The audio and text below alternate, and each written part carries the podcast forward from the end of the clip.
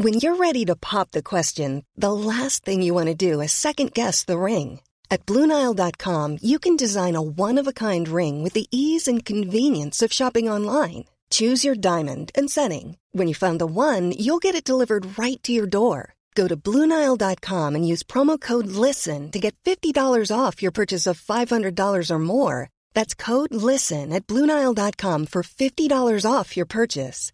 Bluenile.com code LISTEN. Escuchas. Escuchas un podcast de Dixo.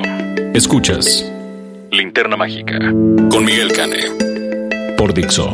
Dixo. La productora de podcast más importante en habla hispana.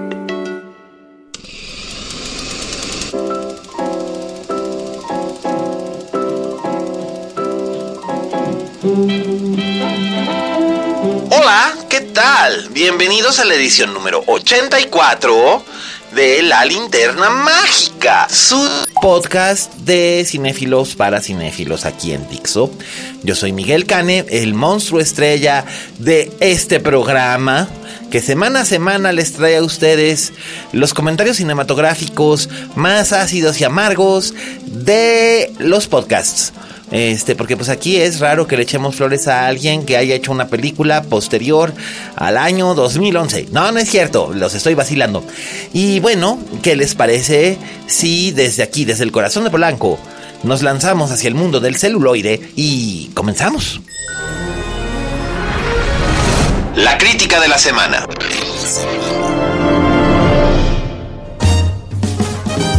Ok, bueno, pues tenemos dos reseñas de la semana esta semana, solamente que una va a formar parte de nuestra gustada sección Oye Fuentes, con Raúl Fuentes, el crítico de cine más chévere de Jalisco y Anexas.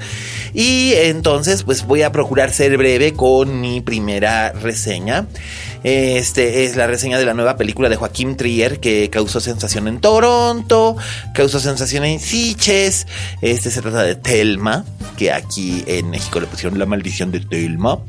Y que mucha gente tenía miedo de que fuera a ser una cosa tipo Carrie, pero yo siento que es más cercana a este a Boraz, a este a la película belga que vimos eh, hace un año y medio una cosa así que fue sensacional sobre la chica que se descubría caníbal, ¿se acuerdan? Bueno, pues en este caso la chica no se descubre caníbal, sino que la chica se descubre otra cosa, este, y voy a hacerles como que una especie de de sinopsis muy breve y muy sumaria. Es que no les puedo contar mucho porque ahí sí serían spoiler sobre spoiler porque desde el principio de la película empiezan a ocurrir cosas. Eh, bueno, Telma es una estudiante universitaria en Noruega, que es muy joven, eh, está, eh, lejos de su hogar, está estudiando eh, y empieza a manifestar una especie de fenómeno paranormal. generado aparentemente por ella misma, que se manifiesta de distintas formas, la mm, atracción de de aves que se estrellan contra las ventanas, pesadillas, eh, alteraciones en su cuerpo, eh, convulsiones y poco a poco se va descubriendo que es algo más. No es la típica película estadounidense sobre una posesión demoníaca, eh, tampoco es... Tampoco hay una explicación completamente científica que venga a desmantelar la teoría de que hay algo sobrenatural. Aquí hay algo sobrenatural pero es tratado por Joaquín Trier o Trier con muchísima eh, naturalidad. La última vez que vimos una película de Joaquín Trier fue Más fuerte que las bombas, su primera película estadounidense que era con Isabel Huppert eh, y que fue realmente muy, muy, muy, muy, muy malita. Eh, la verdad era un melodrama con visos de tragedia familiar muy pretencioso y, y como que la gente que ya había sido fan de Submarino y de otras cosas de Trier, como que de repente dijeron, pues, ¿qué onda, no? Y bueno, pues aquí él regresa al, a los temas que siempre le han llamado la atención, que es como que el estado emocional y las condiciones morales y sociales de la gente joven de este siglo. Y lo mezcla todo muy bien con un elemento sobrenatural muy bien llevado.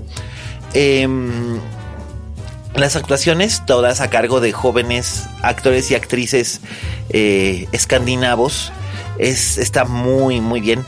Eh, la verdad es que no, no, puedo pronunciar los nombres, pero. Y, tampoco son conocidos en este lado del mundo. Pero eso no importa. Supongo que eso incluso contribuye a que nosotros, espectadores latinoamericanos, eh, sintamos una mayor identificación con alguien que no conocemos. En este caso, la actriz que interpreta a Telma hace un, un espléndido, espléndido papel. Eh, en Toronto la película se, este, se presentó en el ciclo Midnight Madness y causó furor en el sentido de que es una película de terror pero tiene mucha más sustancia que una película de terror convencional. Había gente que, que, que incluso la equiparaba con por ejemplo It Follows o The Witch, dos películas que si bien nominalmente son de terror, tienen muchísimas otras este, acepciones y definiciones ocultas en su subtexto. Y en, en, la maldición de Telma hay una este un gran pozo de subtexto que subyace a la trama. Eh, Trier hace un espléndido trabajo de atmósfera hace un espléndido trabajo de cámara y la película resulta sumamente inquietante. No es apta para pusilánimes no es apta para gente que tiene el estómago em, delicado. Eh, no va a haber desmayos, ni mucho menos. O sea, pueden verla con confianza, no se sientan horrorizados por lo que les estoy diciendo. Eh, y la verdad vale muchísimo la pena verla. Así es que ya lo saben, nuestros amigos de Cine Caníbal la traen, eh, la van a distribuir por toda la República. Vale mucho la pena que ustedes vean La Maldición de Telma. Eh, y ahí luego me cuentan qué les pareció. Y digo, la, la, reseña en realidad es muy breve y muy escueta porque no puedo revelar mucho de la trama y además porque quiero dar un poco más de tiempo para que nuestro amiguito Raúl Fuentes nos hable acerca de Ready Player One la nueva película de Steven Spielberg. Eh, definitivamente es una película que Raulito ha apreciado mucho y que estoy seguro de que los fans de los videojuegos y de la fantasía sofisticada, que es una de los trademarks de, Spielberg, que hacía mucho no hacía una película fantástica, eh, quizás con la excepción de El Gigante, de, mi amigo el Gigante, pero esa es más bien una película infantil. Eh, Ustedes ya juzgarán de acuerdo a lo que les cuente Raulín y viendo la película, por supuesto. Así que, ¿qué les parece si vemos, eh, o más bien hablamos, de Ready Player One en Oye Fuentes? Oye Fuentes.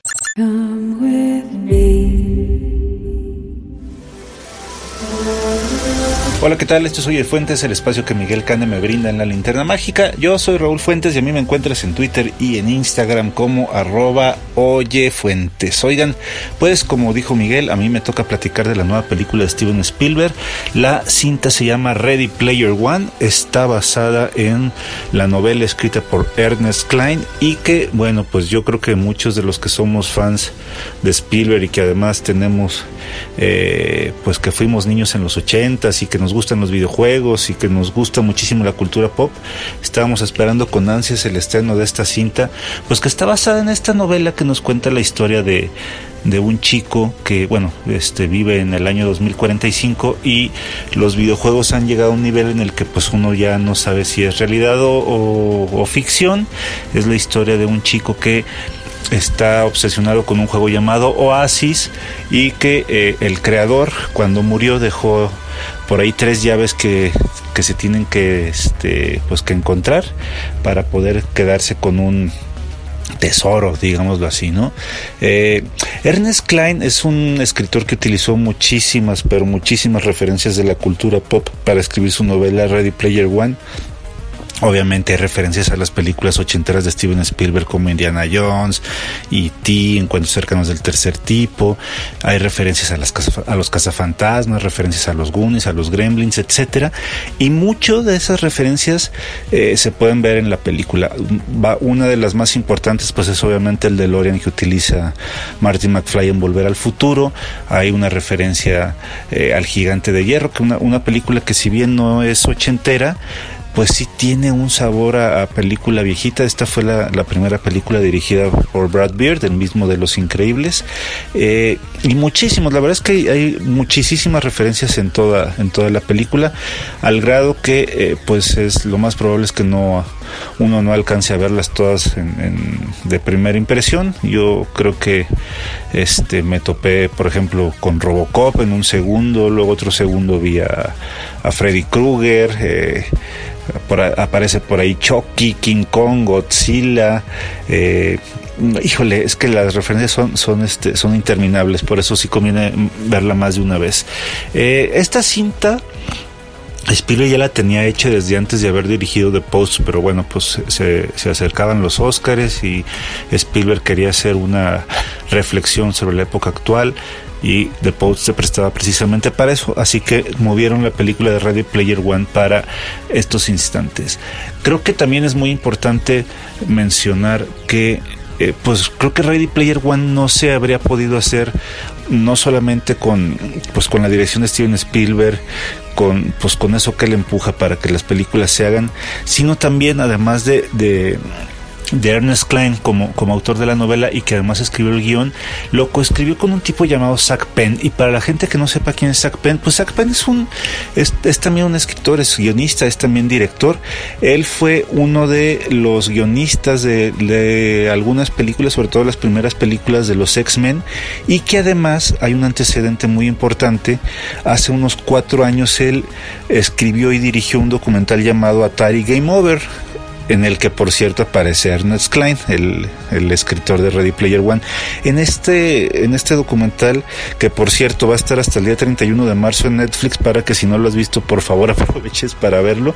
El antecedente es el siguiente. Eh, fíjense que cuando salió el videojuego de, de E.T., de Atari, hace, hace más de 35 años, pues se le catalogó como el peor, el peor videojuego de la historia. Entonces lo que hace Zack Penn es pues contarnos un poco de cómo nació esta historia, o sea, obviamente hablando eh, pues de Atari, hablando de cómo se ideó este juego de E.T. y también hay muchas entrevistas a eh, creadores de, videojuegos de Atari, uno de ellos muy, muy importante, el juego de Adventure, que pues tiene una relación directa con Ready Player One y, y que además eh, pues ahí se, ahí se, este, se, conocen, digamos, las razones que de alguna manera llevaron, llevaron a Ernest Klein a, a escribir Ready Player One. Yo creo que es una, un muy, muy buen companion piece si has leído la novela, si ya viste la película o vas a ver la película, échate el documental de, Atari Game Over para que esos pequeños cabos sueltos que podrían quedar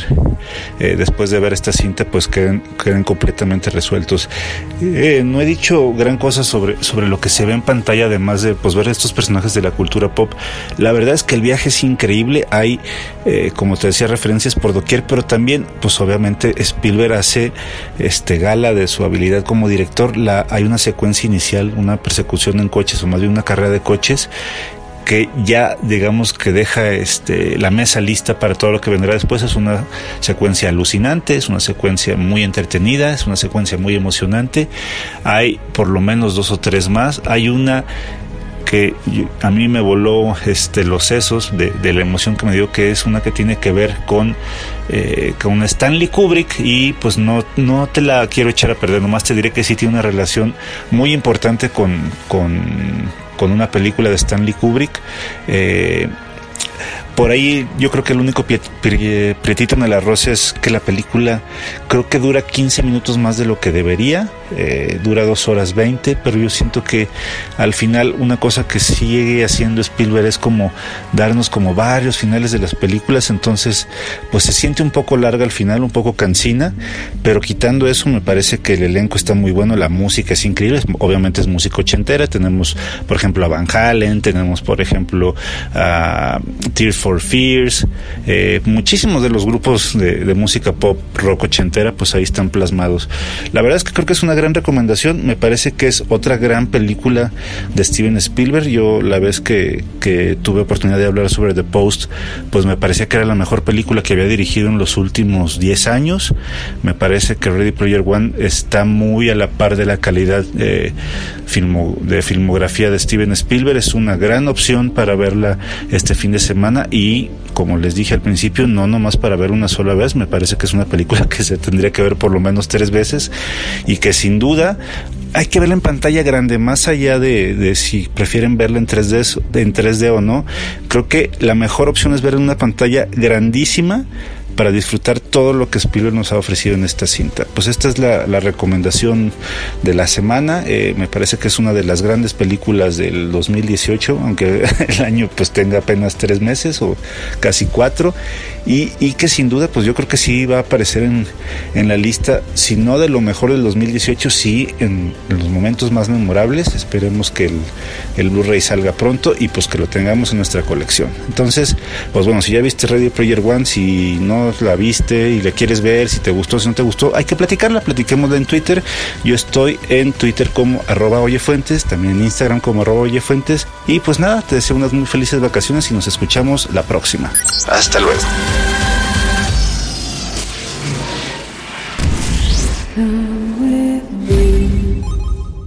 Escuchas. Escuchas. Linterna mágica. Fixo.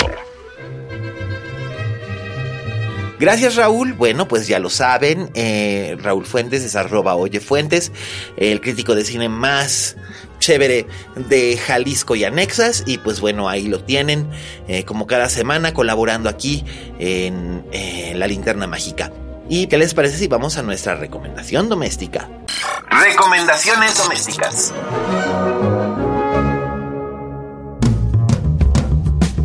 Ok, bueno, pues hablando de cosas sobrenaturales y de cosas que nos ponen los pelos de punta, ¿qué les parece si les recomiendo una serie que descubrí por meritito accidente en Netflix? Porque de repente así, ¡pum!, apareció. Y dije, ah, chirrión, what's this? Y este, y pues fui y le eché un ojo y la vi y me gustó mucho lo que vi que este, se llama Requiem, es una serie que se transmitió en la BBC. Eh, y ahora eh, ya está disponible en Netflix. Es una serie de suspenso y terror con elementos sobrenaturales también y elementos policíacos eh, que está ambientada en Londres y en Gales, en la provincia de Gales. la trama a grandes rasgos es la siguiente una joven violonchelista de mucho éxito llamada Matilda Gray eh, prepara una serie de conciertos en el Royal Elizabeth Hall de, Londres, ahí en el South Bank. Em, ella es hija única de una madre muy protectora que se llama Janice. Eh, su mejor amigo es el pianista que la acompaña, que se llama Hal. Y ellos tienen una relación un poco ambigua, él es su amigo pero quiere algo más, ella en realidad solamente pasa por una serie de hombres porque no le gusta dormir sola pero no busca nada formal con nadie, eh, juntos son muy talentosos interpretando las sonatas para piano y violonchelo de Beethoven y eh, justo cuando está a punto de dar un concierto, Matilda recibe una visita de su madre que le dice lo siento mucho y luego acto seguido procede a suicidarse delante de ella. Esto ocurre en los primeros 10 minutos del primer capítulo. Son 6 capítulos de esta miniserie y de repente uno ya no puede despegar los ojos de la pantalla.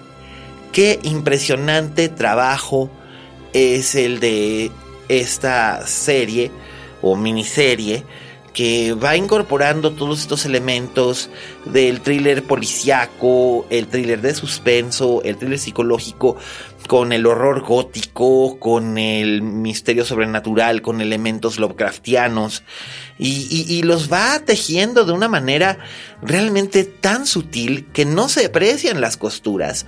Eh, Matilda y Hal viajan por una razón que ellos descubren a raíz de la muerte de la madre de Matilda, viajan a un poblado en el corazón de Gales, para investigar qué relación puede haber entre Matilda y este lugar y la desaparición de una niña llamada Caris Howell que desapareció más de 20 años atrás.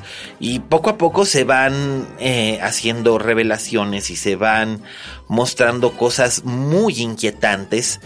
Eh, si les revelo también un poco más será será un gran, gran spoiler, pero lo que sí puedo decir es que es probablemente una de las miniseries más apasionantes que me he echado en lo que va del año. No le pude quitar los ojos encima, siendo seis capítulos, eh, se, se prestan perfectamente para lo que se le llama el binge watching, o sea, se sientan y no se la acaban de una vez, es como una película de seis horas, y si bien hay momentos en los que uno dice, eh, ok, este hay otros en donde sí se le paran a uno los pelos de punta. Eh, importantísima para esta para esta interpretación central es la actriz Lydia Wilson. Es una actriz graduada de la Royal Academy of Dramatic Arts. Eh, es realmente una chica muy notable. Había trabajado muchísimo en teatro, ha hecho algunas cosas en cine en papeles secundarios y este es su papel, primer papel protagónico en una serie de la BBC. Y la verdad es que llevar el peso de una trama como esta es muy difícil y ella aparece prácticamente en todas las escenas. Sin embargo, consigue que funcione muy bien. Eh, las pistas se van hilvanando correctamente. Eh, no puedo hablar de lo que ocurre en el capítulo 6, pero todo se va construyendo para llegar a este clímax. Eh, no sé si va a haber una segunda temporada o no.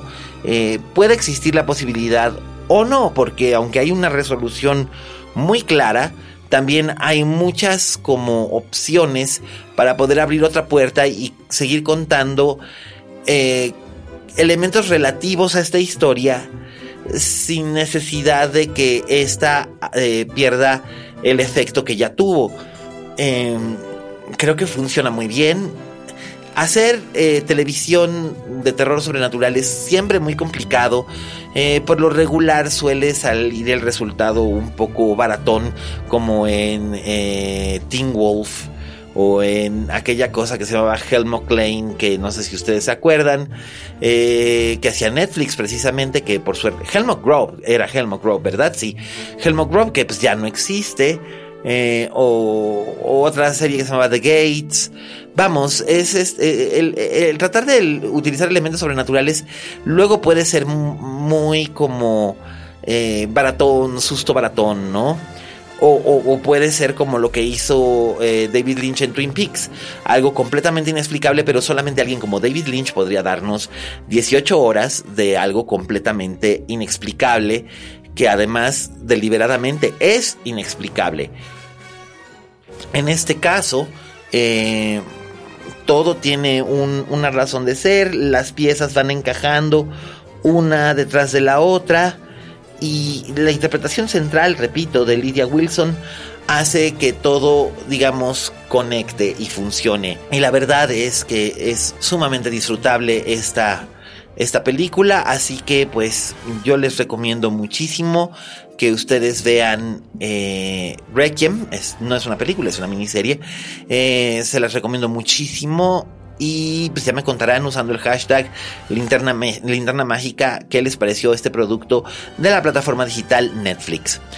Y ¿qué les parece si ahora pasamos nosotros al postre? El clásico de la semana.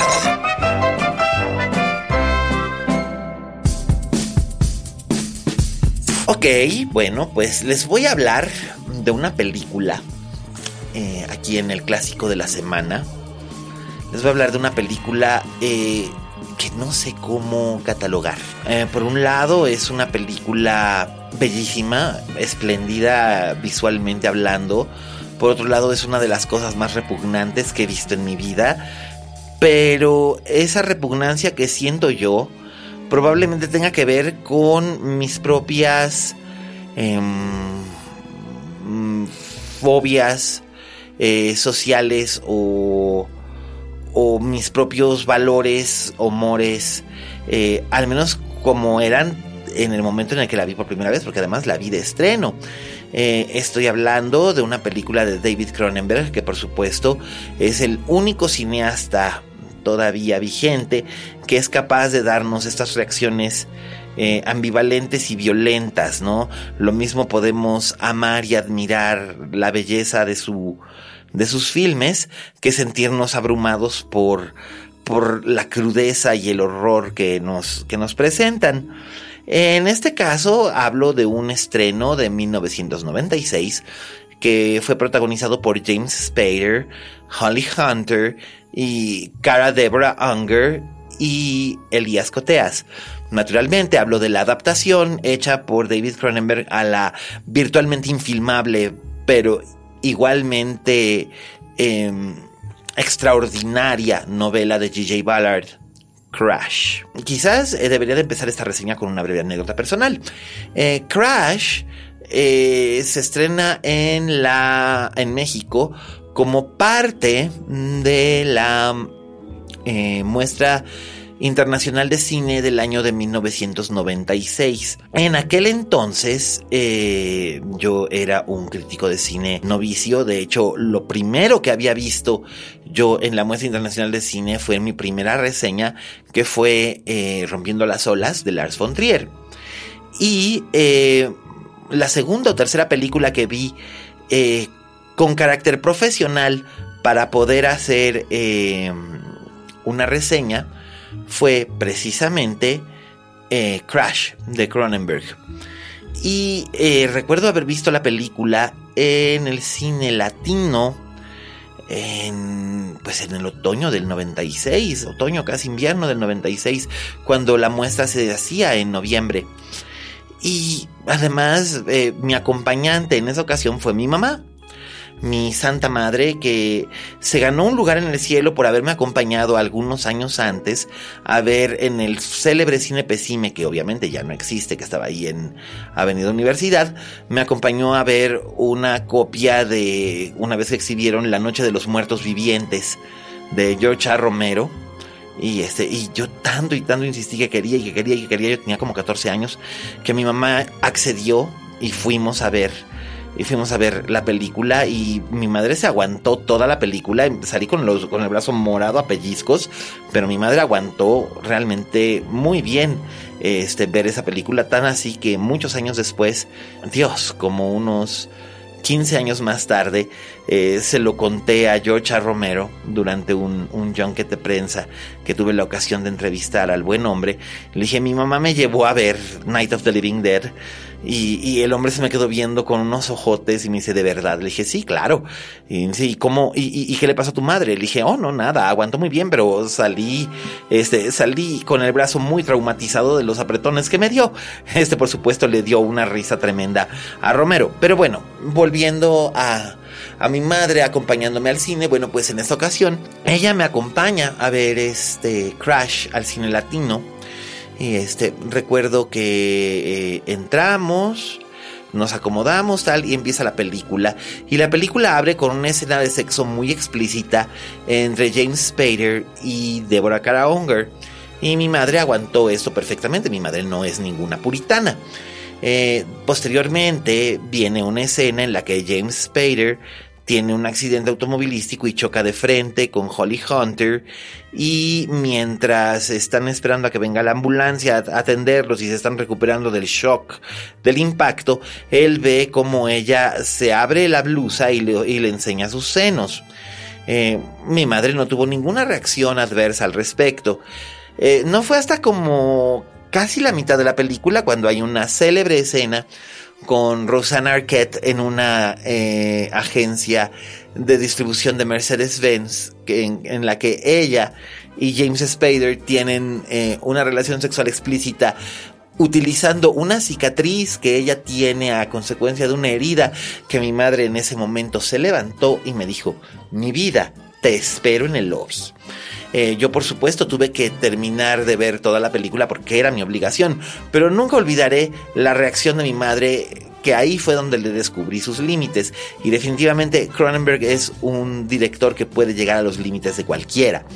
Eh, no obstante, eh, esta película me sigue pareciendo fascinante aún después de todos estos años. Las reacciones que tuvo en su momento fueron sumamente eh, diversas y con muchísima animadversión. Yo recuerdo que el gordo Ebert se puso así como que, eh, que cómo era posible que Cronenberg hiciera estas cosas, que era exhibicionismo puro, que era degradante, que era casi casi equivalente a la pornografía, pero hubo otros, Andrew Sarris me parece, que hubo otros críticos que fueron muy muy entusiastas al espíritu transgresor de Cronenberg sobre la novela de Ballard que de por sí es un acto de provocación y transgresión, igual que casi toda su obra posterior al año 1970. Eh, en su momento ya habíamos hablado aquí de High Rise y bueno, pues Crash eh, sigue más o menos esa vena, ¿no?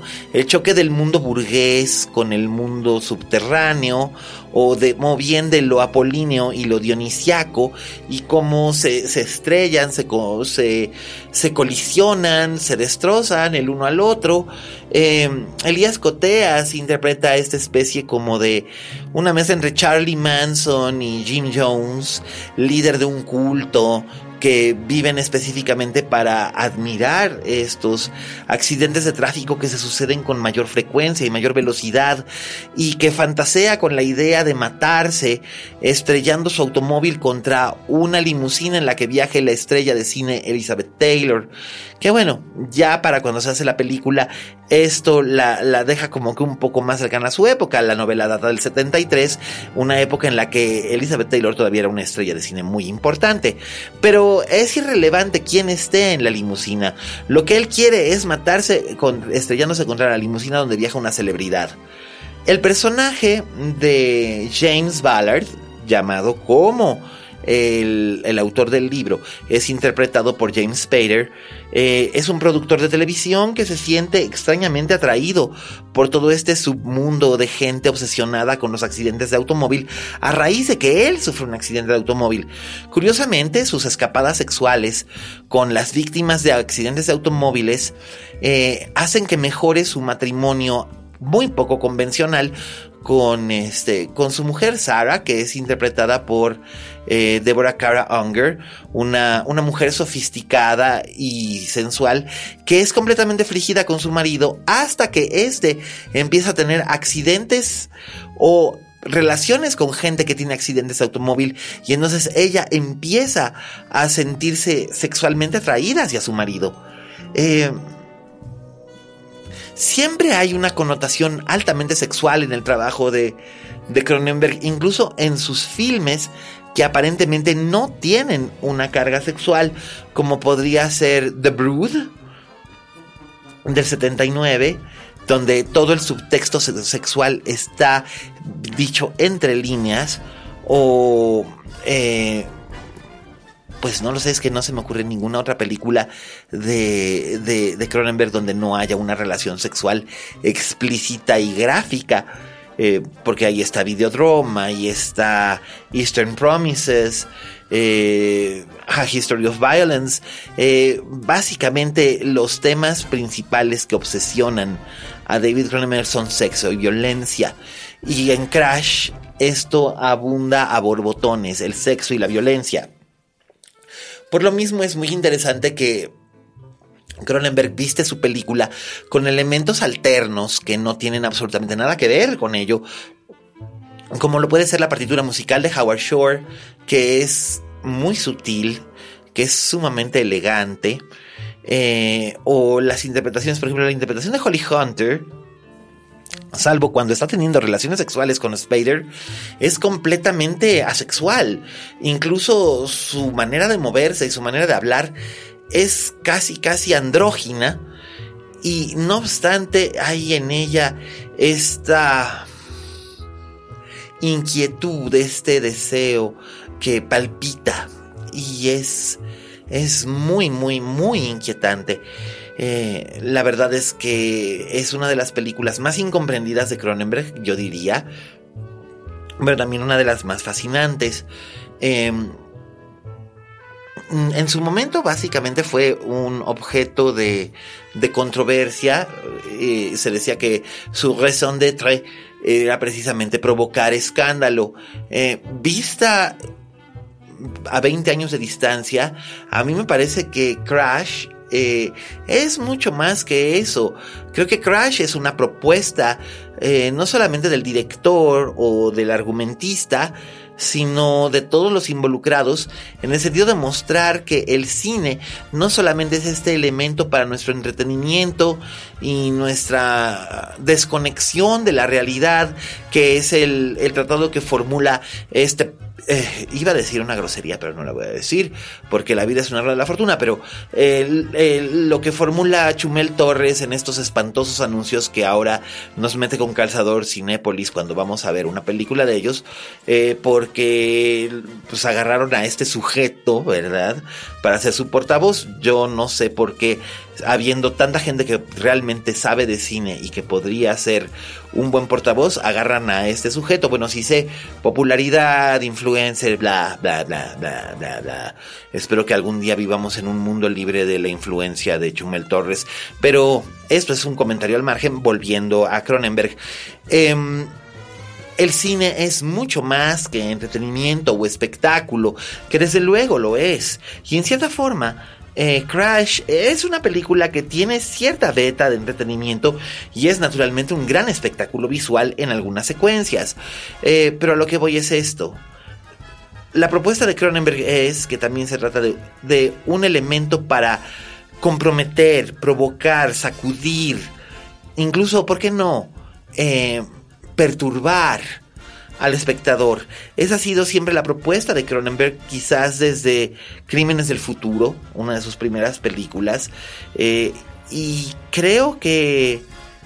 Creo que queda bastante, bastante claro que dentro de este formato completamente estético y artístico, muy específico, muy Cronenbergiano, eh, el universo de Ballard se logra mezclar perfectamente y da pie a una creación inquietante, eh, fabulosa, tan bella y perturbadora como una, como una obra de arte de Francis Bacon. Así es como yo considero una película de David Cronenberg y en específico Crash, que probablemente debe ser una de sus cintas más rebeldes y más eh, anticonvencionales, eh, después probablemente del almuerzo desnudo. No tengo mucho más que agregar al respecto. Eh, Crash se puede conseguir en DVD a través de Amazon. No existe todavía una edición en Blu-ray. Espero que en algún momento la Criterion Collection, que ya sacó The Brood eh, y en su momento sacó The Ringers, eh, ahora haga, haga lo propio. Ya sacó Scanners y ya sacó Videodrome. Eh, hagan lo propio y saquen Crash. La verdad vale muchísimo la pena rescatarla y recuperarla. También está disponible en el festival que nunca acaba, ustedes saben cuál es. Eh, y es muy probable que la encuentren también por ahí en algún canal de televisión por cable eh, a ciertas horas de la noche. se, suele, se suele programar. Favor de no confundir este Crash con la espantosa Crash de Paul Haggis que ganó el Oscar a la mejor película simplemente porque los votantes de la academia eh, les hizo cucú y el yuyu este cuando estaba compitiendo contra eh, Brockback Mountain eh, porque pues la Crash de Haggis es, es una película infinitamente menor e inferior y no tiene absolutamente nada que ver con nada. Así que bueno, pues ya tienen ahí una pequeña obra de arte de David Cronenberg que vale la pena redescubrir. Este, láncense, búsquenla. También lean la novela de J.J. Ballard y después vengan y cuéntanme qué les pareció. Eh, y bueno, pues con esto hemos tocado al fin de la edición número 84 de La Linterna Mágica. Muchísimas gracias a todos los que nos escuchan en todos los lugares del país, incluso en otros lugares del mundo, ya supe, muchísimas gracias. Este, pues como siempre, eh, los, los escuchas que son prácticamente de casa. Eh, Enrique González, eh, Pablito Otero, eh, mis, tocayos, los Migueles, Miguel Zárate en Tijuana, Miguel Ochoa aquí en Reforma, este. Emiliano Mancilla, Francisco de la Reguera, amigos y amigas que nos escuchan en Guadalajara, en Ciudad de México, en Campeche, en Mérida, en Uruguay, en Miami, en distintos lugares. Muchísimas gracias por estarnos escuchando. Eh, siempre es un placer eh, tenerlos cerca de uno. Eh, yo les agradezco eh, enormemente que escuchen. Muchísimas gracias a Vero en los controles. Hoy le tocó a Vero estar en los controles. La veo que saluda dos cortos y uno largo, dos cortos y uno largo como reina de belleza. Eh, también muchísimas gracias a Fede en la postproducción, a Dani en la producción, a Oscar en los textos que acompañan la presentación de este podcast. Y pues bueno, eh, este viernes 30 es la última función de, es decir, mañana, es la última función de Rotterdam en el foro Shakespeare, em, al menos esta temporada. Eh, por favor, de veras, si no la han visto, eh, como dice mi amigo Julián Hernández, no corra, vuele a verla. Eh, todavía pueden alcanzar boletos y reservan desde ahorita. Em, vale muchísimo la pena ver esta conmovedora comedia. Sí, es una comedia y sí es conmovedora de John Britton acerca de lo que sucede cuando la mujer de tu vida resulta ser el hombre de tu vida. Eh, recuerden, trans es bello. Eh, ya pronto podremos eh, tener en video una mujer fantástica. Por favor, no se olviden eh, de ver el cine en el cine y de disfrutar eh, películas que sean anteriores a su año de nacimiento. Verán que descubren cosas maravillosas explorando otras épocas. sin más por agregar, nos preparamos para la edición número 85. Yo soy Miguel Cane, siempre es un placer, nos escuchamos la próxima semana. Búsquenme en las redes como arroba aliascane, háganme sus comentarios y recuerden. Como dijo la Betty Davis, en este negocio si no tienes fama de monstruo, no eres una estrella. Hasta la próxima.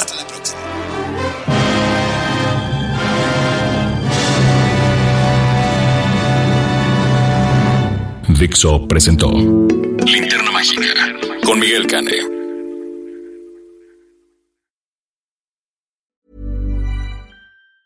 Planning for your next trip? Elevate your travel style with Quince. Quince has all the jet setting essentials you'll want for your next getaway, like European linen, premium luggage options, buttery soft Italian leather bags, and so much more. And is all priced at 50 to 80% less than similar brands. Plus, Quince only works with factories that use safe and ethical manufacturing practices. Pack your bags with high-quality essentials you'll be wearing for vacations to come with Quince. Go to quince.com slash pack for free shipping and 365-day returns.